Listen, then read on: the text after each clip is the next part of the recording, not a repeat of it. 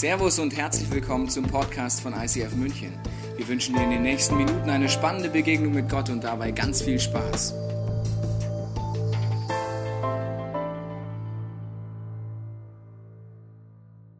Herzlich willkommen im Jahr 2017.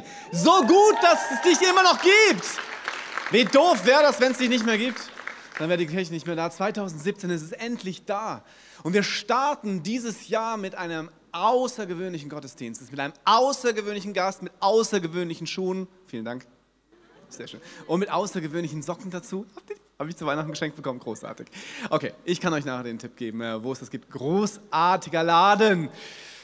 Wir beschäftigen uns heute mit einem Thema, wo man am Jahresanfang sagen könnte, das ist genau das, was ich mir nicht vorgestellt habe, was man am Jahresanfang tun könnte. Weil wenn man Predigten plant, dann sagt man, Jahresanfang Predigten. Das sind solche Predigten, wo man sagen kann, jawohl, ich möchte neu in das Jahr starten. Ich habe jetzt neue Kraft. Gott, gib mir eine Vision. Ich will durchstarten. Amazing, mein Leben wird großartig. Besser als letztes Jahr. Und genau das ist so eine Predigt. Nur ein bisschen anders. Weil wir starten und enden und sind in der Mitte in einem Thema, was Israel ist. Und für mich ist es ein sehr spezielles Thema. Wir haben eine lange Reise miteinander, Israel und ich. Und am Anfang, als noch als kleiner Stöpsel, dachte ich mir, Israel hat nichts mit mir zu tun. Aber auf dieser Reise habe ich gemerkt, es hat unterschiedliche Gründe, warum das auch so ist. Und in dieser Reise sind mir zwei Dinge sehr intensiv aufgefallen. Das erste ist, meine Einschätzungen und all das, was ich über Israel dachte, wusste, wollte und auch äh, ja, interpretiert habe, hatte einen Rahmen gehabt, durch den ich den schaue.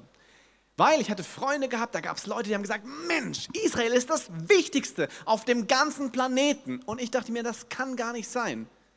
Es gab Menschen, die sagten, Israel, ganz ehrlich, es ist so weit weg, das interessiert keinen, das machen nur die Free-Christen, die mit dem komischen Schal und das sind die, die mit diesem Aufkleber, mit diesem komischen Stern. Das ist auch ein bisschen strange. Ich komme aus einer Familie, mein Vater ist äh, schon länger tot, er war recht alt und er war äh, in der Hitlerjugend. Das heißt, Zeit seines Lebens hat er damit verbracht, das, was er damals erlebt hat, so zu verarbeiten, dass er damit klarkam. Und er hat viel Buße getan, all das, was dort passiert, aber es war bis ins hohe Alter ein so beschäftigendes Thema für ihn. Anscheinend sind dort Dinge passiert, die ihn so schockiert haben. Vollkommen egal, wo du herkommst, es ist immer das Gleiche. Wir haben sehr, sehr viele Angebote, was denn nun wirklich wahr ist und was nicht. Auch in Bezug auf Israel und auch, was das wirklich mit dir und mir zu tun haben soll. Und es ist eine erste Erkenntnis zu wissen, dass all das, was ich als wahr annehme, als allererstes ein Angebot von Wahrheit ist. Und das Zweite, dass du und ich uns entscheiden dafür, Dinge für wahr zu empfinden und andere Dinge dann im Umkehrschluss für unwahr. Es ist ein Prozess des Erwachsenenwerdens zu sagen, ja, ich glaube, ich habe jetzt hier einen Standpunkt. Das ist wahr und das ist nicht wahr. Aber es ist gut zu wissen, dass all diese Standpunkte, die wir uns erarbeiten, definitiv Standpunkte sind, die aus unserer Brille so aussehen. Aus unseren Prägungen, wie unsere Eltern waren, wie unsere Geschwister sind, wie unsere Freunde waren, Arbeitskollegen, was man generell in meinem Milieu darüber denkt, was man, was man darüber sagt. Weil vielleicht bist du zum ersten Mal in einer Kirche, wenn das nicht so ist, bist du in einem christlichen Kontext. Das ist schon eine dicke, dicke, pinke Brille auf die man schauen kann, wenn man auf Israel schaut? Ist das dann jetzt alles unkritisch? Und ich glaube, der Punkt ist, dass du und ich uns einfach bewusst sein müssen, dass wir eine persönliche Brille aufhaben, die gespeist ist von Informationen, die wir bekommen. Und die zweite Erkenntnis ist, dass die Informationen, die wir bekommen, wiederum von Menschen gemacht werden, die wiederum eine Geschichte haben und die Dinge erleben und sehen sie verarbeiten, dann in Pakete schnüren und uns, dir und mir wieder zur Verfügung stellen. Als Information. Aber dass diese Information an sich schon wieder eine Perspektive ist. Vielleicht nicht falsch, vielleicht nicht richtig, auf jeden Fall eine Perspektive einer Gruppe, einer Person, was auch immer. Und in diesem Kuddelmuddel ist unsere Aufgabe jetzt irgendwie eine Entscheidung zu treffen, was ich darüber denke. Und im Fall von Israel ist es noch ein bisschen spezieller, weil irgendwie ist es so, dass dort Dinge passieren, die auch nicht krasser sind als irgendwo anders auf dem Planeten, wo große ethnische und religiöse Konflikte passieren. Aber irgendwie ist es da viel intensiver. Die ganze Politik dreht sich weitaus intensiver um diesen Konflikt zwischen zum Beispiel Palästinensern und Israelis als an einem anderen Ort auf dieser Welt, wo ähnliche Konflikte herrschen. Warum ist das so? Und zudem ist es so, dass das nicht irgendwie im luftleeren Raum ist, sondern dass äh, wir ein, ein Dokument haben, das wir die Bibel nennen, eine Zusammenstellung von unterschiedlichen literarischen Werken, wo, wenn man es lange genug liest und sich wirklich damit auseinandersetzt, man erkennt, dass ein Bogen sichtbar ist, ein geschichtlicher Bogen, wo das Volk Israel einen Weg geht und wir als wenn du sagst, ich bin Christ, als Christen ein Teil dieser großen Geschichte sind. Viele, viele Bedingungen. Aber die Erkenntnis bleibt gleich. Wir alle haben Brillen auf. Und wenn man sich dann mal tatsächlich den Luxus gönnt und diese Brille absetzt, einfach nur, um herauszufinden, mal unvoreingenommen, wenn das überhaupt geht, was denn wirklich die Realität ist, ohne meine Interpretation und ohne meine Annahme, dann ist der Effekt immer gleich. Ich sehe erstmal unscharf. Weil ihr seid jetzt für mich einfach nur große Farbflecken. Schöne Farbflecken, aber nur Flecken. In diesem Bild gesprochen, wenn ich anfange, meine ganzen Interpretationsmuster mal loszulassen, habe ich erstmal nichts mehr. Und ich bin wie blind aber ich bin neu bereit, wirklich zuzuhören und näher an der Wahrheit, als man vielleicht vorher war. Und dieses Konzept von Brillen und das, äh, wie es aussieht, ich habe hier so Haken hinten dran, die helfen mir, dass die Brille nicht rutscht. Auch nicht teuer, kann ich euch auch nachher sagen. Ist großartig. Dieses Konzept, dass man voreingenommen ist, eine Meinung hat und deswegen eine Brille auf hat, die alles interpretiert. Und wenn man die Brille auf, absetzt, dass man sehr, sehr unsicher ist, weil man dann gar nichts mehr weiß, ist eben nicht neu, sondern ist seit Beginn der Menschheitsgeschichte und auch biblisch. Wenn du im zweiten Teil der Bibel schaust, ein großer Theologe im zweiten Teil, Saulus Paulus mit Doppelnamen, hat eine grundlegende, sehr, sehr gefestigte Einstellung. Er gehört innerhalb des jüdischen Volkes zu einer Gruppe, die sehr, sehr genau weiß, was ihre Identität ist was zu tun ist, damit Gottes Wille tatsächlich passiert und damit das Volk Israel wirklich Gottes Volk ist und dass wenn Gott dann irgendwann wiederkommt, um diesem Volk zu sagen, ihr wart richtig und alle anderen waren falsch, dass Gott auch tatsächlich ein Volk vorfindet, von dem es sagen kann, na, ihr seid wirklich richtig und alle anderen waren falsch. Und dieser Saulus Paulus ist so intensiv in dieser Gruppe involviert und so erfasst von diesem Glauben, dass er alle anderen Gruppierungen ausmerzen möchte, die das Volk dazu bringen, irgendwelche Irrlehren zu glauben. Und die Gruppe der Christen, wie wir sie heute nennen, war so eine Gruppe, die tatsächlich Dinge interpretiert hat, von der Saulus Paulus ausgehen musste, das ist falsch. Und wenn wir euch folgen, dann wird Gott uns verdammen. Und das ist irgendwann eskaliert. Lass uns mal reinschauen, was dort passiert ist. Saulus verfolgte noch immer mit grenzenlosem Hass alle, die an den Herrn glaubten, und drohte ihnen an, sie hinrichten zu lassen. Er ging zum Hohenpriester und ließ sich von ihm Briefe für die jüdischen Gemeinden in Damaskus mitgeben. Sie ermächtigten ihn, auch in diesem Gebiet die Gläubigen aufzuspüren und sie, ganz gleich ob Männer oder Frauen, als Gefangene nach Jerusalem zu bringen. Kurz vor Damaskus umgab Saulus plötzlich ein blendendes Licht vom Himmel. Er stürzte zu Boden und hörte eine Stimme. Saul, Saul, warum verfolgst du mich? Wer bist du, Herr? fragte Saulus. Ich bin Jesus, den du verfolgst, antwortete die Stimme. Steh auf und geh in die Stadt. Dort wird man dir sagen, was du tun sollst. Die Begleiter des Saulus standen sprachlos da, denn sie hatten zwar die Stimme gehört, aber niemanden gesehen. Als Saulus aufstand und die Augen öffnete, konnte er nicht mehr sehen. Da nahmen sie ihn an der Hand und führten ihn nach Damaskus. Drei Tage lang war er blind und wollte weder essen noch trinken. Drei Tage lang war er blind. Warum? Paulus hat eine Vorstellung davon, was tatsächlich wahr ist. Aber er begegnet diesem Gott. Und er spürt, dass all das, was er vorher glaubte, was richtig ist, absolut irrelevant wird. Weil das, was er erlebt hat, ihm wie eine neue Brille aufsetzt.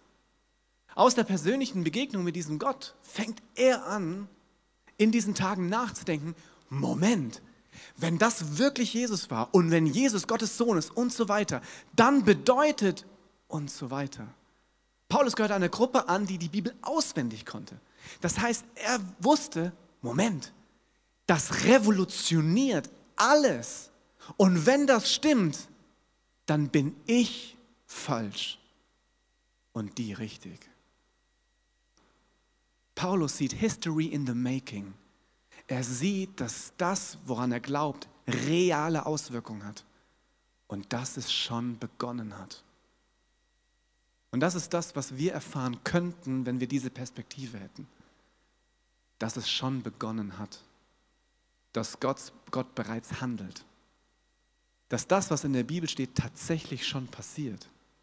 Im Jahr 2017. Dass wir in so einer speziellen Zeit leben, die eben biblisch ist. Weil sie Dinge offenbart, die schon seit Jahrtausenden festgeschrieben sind. Und um das ein bisschen herauszufinden, haben wir einen Gast. Und zwar ist das ein besonderer Gast. Es ist ein Journalist. Journalisten haben eine große Fähigkeit und einen großen äh, Berufsethos. Sie wollen Dinge sehen, wie sie sind und dann weitergeben. Und was er gemacht hat, er hat sich das angeschaut und hat gesagt, wie sieht es denn real aus und was hat das tatsächlich mit diesem Kontext, mit diesem biblischen Kontext zu tun? Und deswegen begrüßt mit mir mit einem warmen Applaus Johannes Gerlauf, Journalist, Autor, Vater von fünf Kindern und äh, Model für Brillen. Johannes. Äh, Erzähl mal weiter. Es ist immer interessant, was du über mich erzählst. Ja, total. Ich, ich habe recherchiert. genau, das voll gut. Da ich lauter neue Dinge. Ja, ja, das ist so. Johannes, es ist so ein Privileg, dass du da bist. Äh, du äh, beschäftigst dich seit Mitte der 80er Jahren mit diesem Thema Israel äh, und lebst schon seit über 20 Jahren, jetzt bald 23 Jahre in Jerusalem, bist dort integriert, fünf Kinder, du hast vorhin erzählt, sie sind alle bei der Armee, jedenfalls deine Jungs wahrscheinlich, oder alle? Tatsächlich alle? Ja, zurzeit ein Mädchen. Ja, genau. Was siehst du mal? Genau. Das heißt, du bist in dieser Kultur eingetaucht als gebürtiger Schwabe. Ja. Und was heißt hier, wuh? Gibt es eigentlich, eigentlich in München auch noch Bayern? genau, aber die versteht keiner. wenn die losreden, ich, ja, ich, ich, lerne es, ich lerne es. Aber, aber was, was ich damit meine, ist, du bist eingetaucht in einen kulturellen Kontext, der nicht dein Geburtskontext ist. Und äh, du warst ja auch vorher schon mit diesem Gott unterwegs. Hat sich da für dich was geändert? Äh, auf die Perspektive, auf Israel, auf das jüdische Volk ähm, in diesem ganzen also das war jetzt kein Paulus-Erlebnis, so dass Aha. mich so ein Pferd gehauen hätte, ich dann da lag und vom Blitz erschlagen oder irgendwie sowas. Ähm, man merkt Veränderungen manchmal erst, wenn man, ich sage jetzt mal so, zurückblickt. Und ja, da hat sich definitiv einiges geändert. Ich denke, die gravierendste Sache ist die, dass wenn man man wächst ja als Deutscher auf, hat eine Sprache, denkt, die ganze Welt spricht Deutsch, ja, und alles zumindest alles Wesentliche, ist deutsch und kommt aus Deutschland, ja. Und dann merkt man plötzlich, da sind Leute, die denken, die ticken ganz anders. Und in Israel kommen Leute zusammen, wenn ich nur unsere Gemeinde nehme, ja, da haben wir Leute von Korea, China bis nach bis zur West Coast in Amerika und von Südafrika bis Finnland, alles dazwischen drin. Also kohlrabenschwarze Leute aus Äthiopien oder aus dem Sudan äh, oder die aus ähm, äh, Indien oder Pakistan, auch das gibt es bei uns in der Gemeinde. Und wir merken, äh, jeder denkt irgendwie, tickt anders. Und das ist jetzt nur die jüdische Seite. Auf ähm, das, was wir heute die palästinensische Seite nennen. Ich habe mein Buch über die Palästinenser geschrieben, da hat mich vor allem interessiert, woher kommen diese Leute? Und ich habe, das darf man heute natürlich im Propaganda überladenen äh, überladenen Atmosphäre, in der wir leben, nicht so machen mit dem Mikrofon, ja, wo kommst du her? Da wissen die alle, die müssen Philister sein oder Kananiter, ja. Aber wenn ich so zusammensitze mit ihnen abends und da hilft eine darf man das sagen? Das darf, hier darfst du alles sagen, du bist der Meister. Also, Wasser, äh, ähm, also so etwas gemütliche Atmosphäre. Dann komm ich, sag mal, wo kommt deine Familie eigentlich her? Wo sind deine Wurzeln? Ich habe Palästinenser kennengelernt, von, deren Wurzeln von Spanien bis Indien gehen und von Zentralafrika bis hinauf in den Kaukasus. Und alles dazwischen drin. Also es ist eine, eine, eine, ganz faszinierende Sache, dass man da an den Menschen eigentlich trifft, ähm, dass dort drei Kontinente zusammenstoßen. Und das war über die Jahrtausende hinweg immer ein, ein Bevölkerungsfluss, der da stattgefunden hat. Was aber auch speziell ist an diesem Landstrich ist, dass dort äh, politisch und religiös ja so viel aufeinander trifft und dass die Aufmerksamkeit weltweit eine so immense ist, dass wir jetzt wieder UNO-Resolutionen haben und so weiter. Wie erklärst du dir das? Warum ist dieser Ort so immens überladen mit Bedeutungen, aber auch mit Konflikten? Also da mache ich jetzt eine Unterscheidung und das ist vielleicht wichtig auch, um mich zu verstehen, dass ich euch das so sage. Ähm, ich unterscheide scharf zwischen dem, was ich journalistisch mache und dem, was ich theologisch mache. Zwischen dem, was ich als politischer Beobachter tue und dem, wo ich dann als Christ mir versuche, einen, einen Reim darauf zu machen. Wenn ich als Journalist hergehe, muss ich euch ganz klar sagen, dass diese Aufmerksamkeit auf Israel da ist, ist absolut unlogisch. An manchen Stellen zynisch. Stell dir nur vor, in Syrien sterben zurzeit pro Jahr, wenn die niedrigsten Schätzungen stimmen, pro Jahr mehr Menschen, also an, an, im Krieg dort, als in 70 Jahren Nahostkonflikt zwischen Israel und seinen Nachbarn. Also nimm 70 Jahre, solange es den Staat Israel gibt, alle Kriege, alle Konflikte, alle Palästinenseraufstände, alles zusammen, zähle alle Toten zusammen von beiden Seiten. Ist etwas makaber, ich weiß. Und ihr habt nicht so viele Leute, wie in einem Jahr Syrien-Konflikt sterben. Und dass wir, dass die UNO, die Vereinten Nationen, sich so auf Israel konzentrieren, vergesst mal, wer Recht und Unrecht hat aber ist schon von der Sache her absolut zynisch. Ich weiß nicht, ob ihr wisst, seit es den Menschenrechtsrat der UNO gibt und der hat dann versucht, da zu beobachten, wo Menschenrechte verletzt werden, was ich klasse finde. Aber Israel wurde mehr verurteilt als alle anderen UNO-Mitglieder zusammen. Das heißt, nachdem wie sich die UNO verhält, oder wie die UNO verurteilt, bedeutet das, dass in Israel mehr Menschenrechte verletzt werden als im Iran, in Saudi-Arabien, im Islamischen Staat, in, ihr nennt's, Nordkorea, in all diesen Ländern zusammen. Wisst ihr, dass im vergangenen Jahr in Saudi-Arabien mehr Menschen enthauptet wurden als im Islamischen Staat? Aber das, da wird drüber hinweggegangen. Und das ist, das ist das Fatale auf der einen Seite, da sieht man auch eine, also ich habe jetzt noch überhaupt nicht gesagt, wenn es Menschenrechtsverletzungen gibt, das möchte ich so sagen, in Israel, dann muss das angeprangert werden. Das sage ich um Israels Willen. Genauso wie ich hoffe, dass ihr hier in Deutschland darauf achtet, dass es zumindest immer ordentlicher zugeht. Ja. Aber das hat wahrscheinlich auch Auswirkungen auf äh, das Selbstbild äh, dieses Volkes oder das Volk Israels. Also, weil wenn das so ist, dann, dann kann man ja, wenn man auch noch die Bibel dazu sieht, einen eine Faden durch die Geschichte sehen, dass man meinen könnte, dass äh, die Juden nicht so gemocht sind. Ich möchte es mal so formulieren. Also das ist ein Aspekt, dass es natürlich, seit es das jüdische Volk gibt, immer Leute gab, die das jüdische Volk vernichten wollten. Das fängt an beim Pharao, wir haben in der Bibel die, die Esther-Geschichte, ja, wo der Haman beschließt, in Persien das ganze jüdische Volk auszurotten. Wir haben die Sache mit dem Holocaust. Eigentlich war das nur die Spitze von einem Eisberg. Wir haben bis heute in der UNO gibt es Länder, die per Staatsziel sich Staatsziel gesetzt haben, den jüdischen Staat Israel zu vernichten.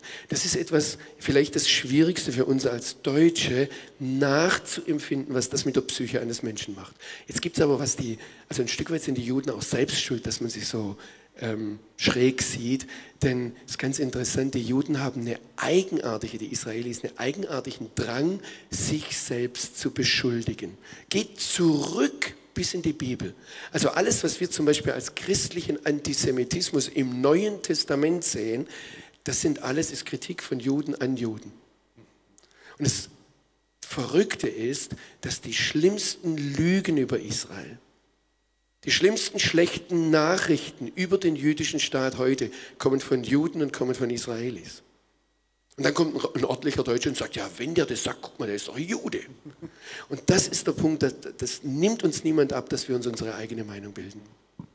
Das ist sehr spannend. Wenn man aber dann sieht, was tatsächlich äh, mit diesem Volk passiert, ist es schon auch eine sehr, sehr spannende Beobachtung. Also zum Beispiel äh, Luther vor 500 Jahren hatte noch keine Vorstellung davon, äh, dass es tatsächlich mal einen jüdischen Staat geben könnte.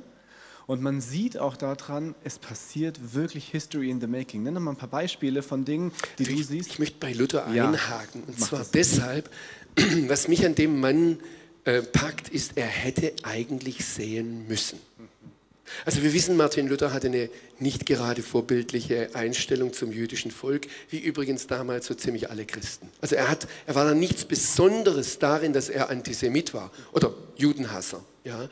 Ähm, aber ich habe in, in Luthers Schriften eine faszinierende Stelle gefunden und da müsste jetzt etwas doppelt umgekehrt, wir sagen in, in Hebräisch Hafuch alafuch, ja, ähm, denken, ähm, Martin Luther wollte eigentlich die Juden verhöhnen.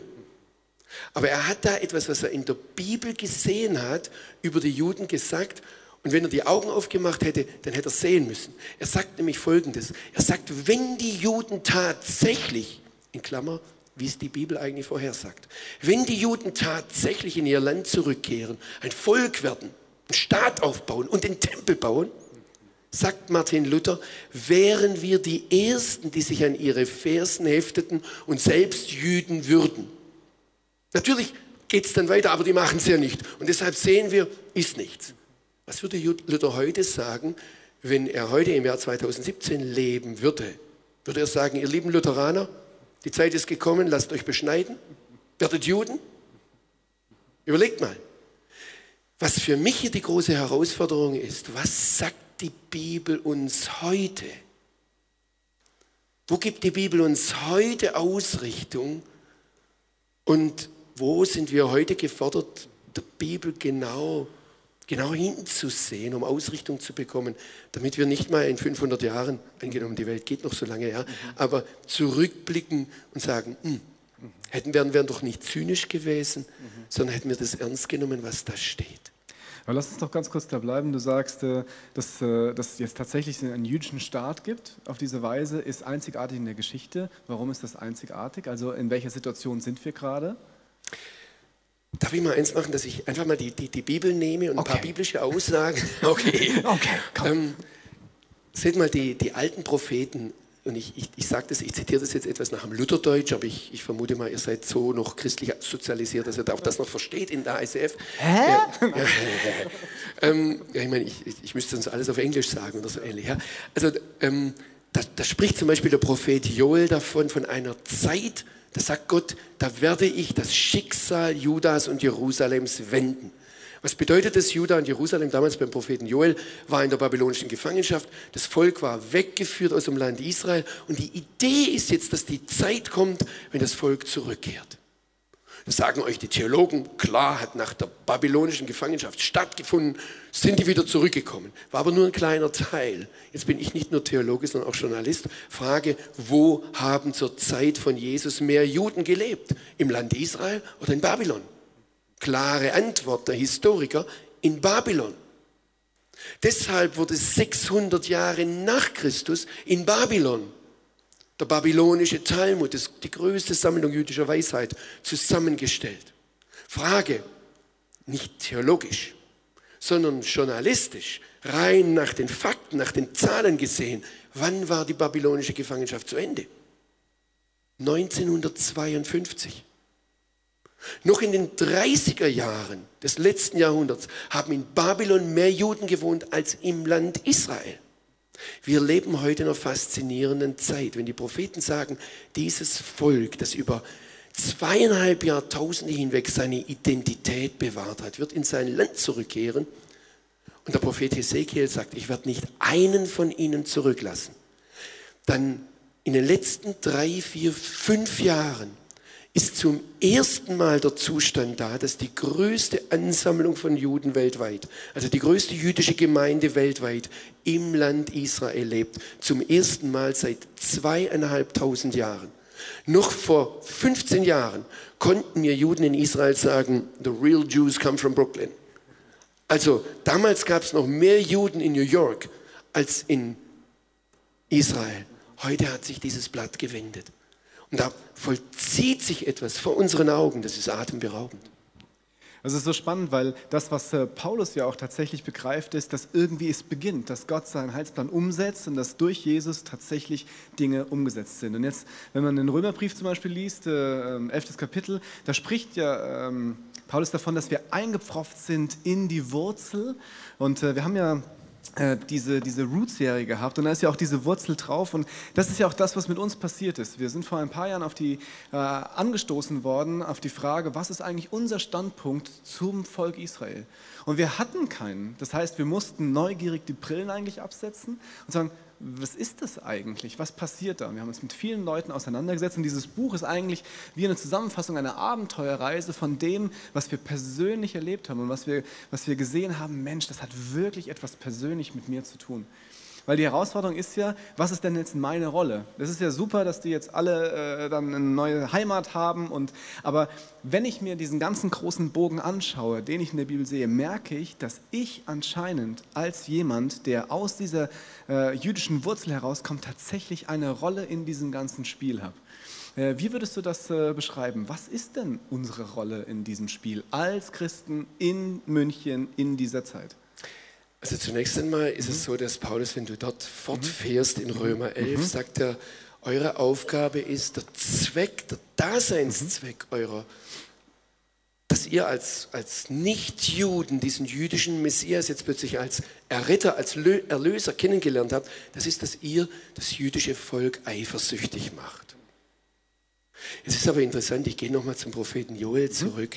Ähm, Gott sagt dort weiter, das ist in Joel 4, für diejenigen, die es nachlesen wollen, sagt er, zu der Zeit, wenn ich das Schicksal Judas und Jerusalems wenden werde, da werde ich alle Völker zusammenziehen.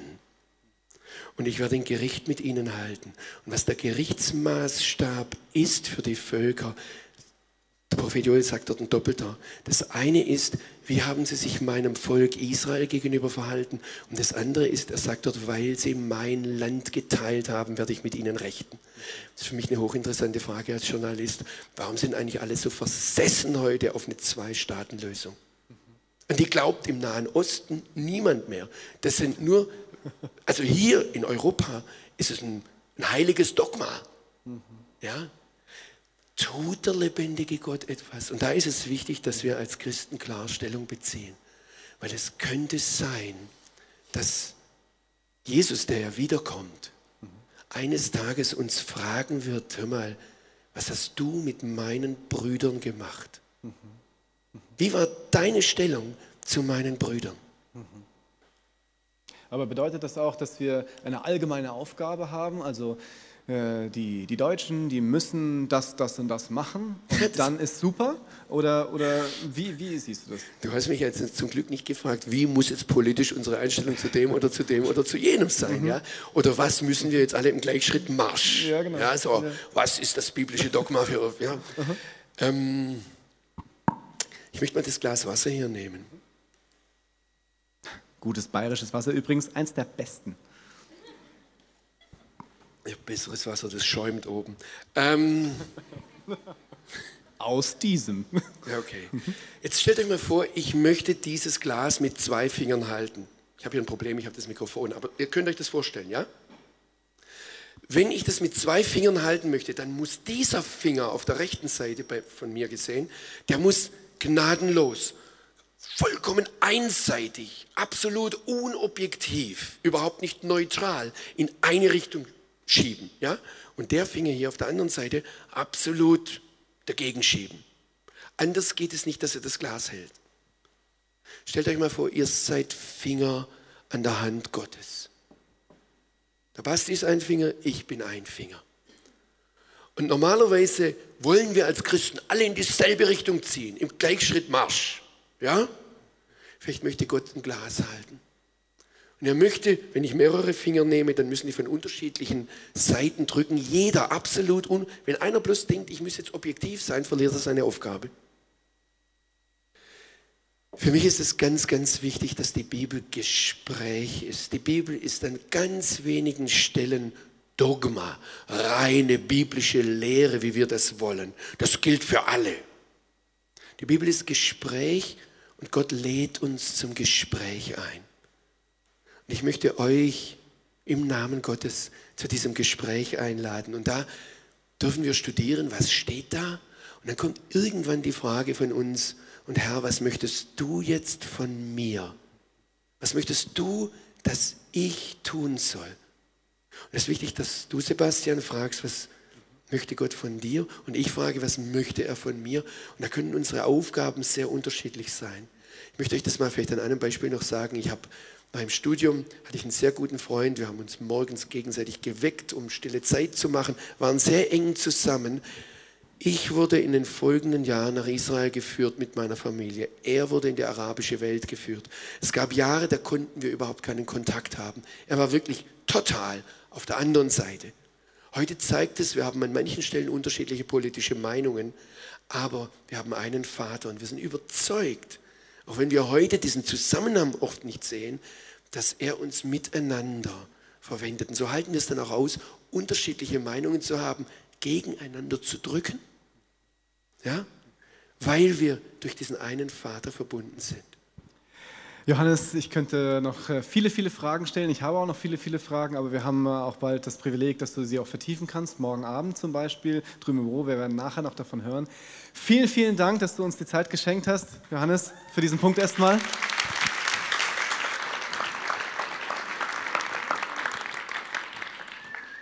Als wir uns auf diesen Tag vorbereitet haben, habe ich nicht damit gerechnet, dass das Ergebnis sein wird, dass es etwas sehr, sehr spezifisch mit mir zu tun hat. Und das ist das Spannende. Wenn wir eine Frage stellen, was sollen wir denn damit tun? Was soll die Weltpolitik? Was ist mein Standpunkt? Ist das möglicherweise die falsche Frage? Weil wenn, wenn Paulus, dieser Mann, der blind auf dem Boden liegt und alles nochmal neu definieren muss, weil er nicht mehr versteht, was die Welt eigentlich wirklich an Wahrheit zu bieten hat, wenn der in einem Brief schreibt, ihr seid dafür da, das jüdische Volk eifersüchtig zu machen, dann ist eine zentrale Frage, womit? Womit? Und das, was dir und mir geschenkt ist und woran ich mich nicht gewöhnen kann, ist, dass er, wie auch immer er das schafft, durch seinen Sohn wir Beziehung haben können mit Gott, dem Vater. Eine echte Beziehung. Es wird nicht so sein, dass du irgendwann im Himmel einläufst und einen Test machst voller theologisches Wissen. Und wenn du ihn mit vier Punkten bestehst oder den Schnitt schaffst, dann bist du drin. Das wird nicht relevant sein. Das ist das, was Paulus entdeckt. Es geht gar nicht darum, die Regeln zu kennen und sie zu tun. Es ist schon passiert. Jesus hat dieses Dogma, alle Regeln müssen erfüllt werden, bereits stellvertretend für alle erfüllt. The job is done. Das neue Angebot ist, eine Beziehung zu unserem Vater zu haben. Und das bedeutet, dass ich tatsächlich fragen kann, Gott, wer bist du? Wer bin ich? Und das Schockierende daran ist, ist, Gott antwortet. Ich weiß nicht, wie lange du in dieser Kirche bist und wie normal es für dich ist. Wie oft sage ich unter der Woche, hey, hast du schon mal Gott gefragt? Also, ah ja, stimmt, mache ich nochmal. Oder, oh, Gott hat mir gezeigt das. Oder ich hatte einen Eindruck hier. Das ist vollkommen Brain Blasting. Darauf ist das jüdische Volk eifersüchtig, weil das hat es nicht. 400 Jahre bis Jesus gekommen ist, gab es kein einziges prophetisches Wort mehr an das Volk Israel. Jesus war das Wort. aber sie haben es noch nicht angenommen.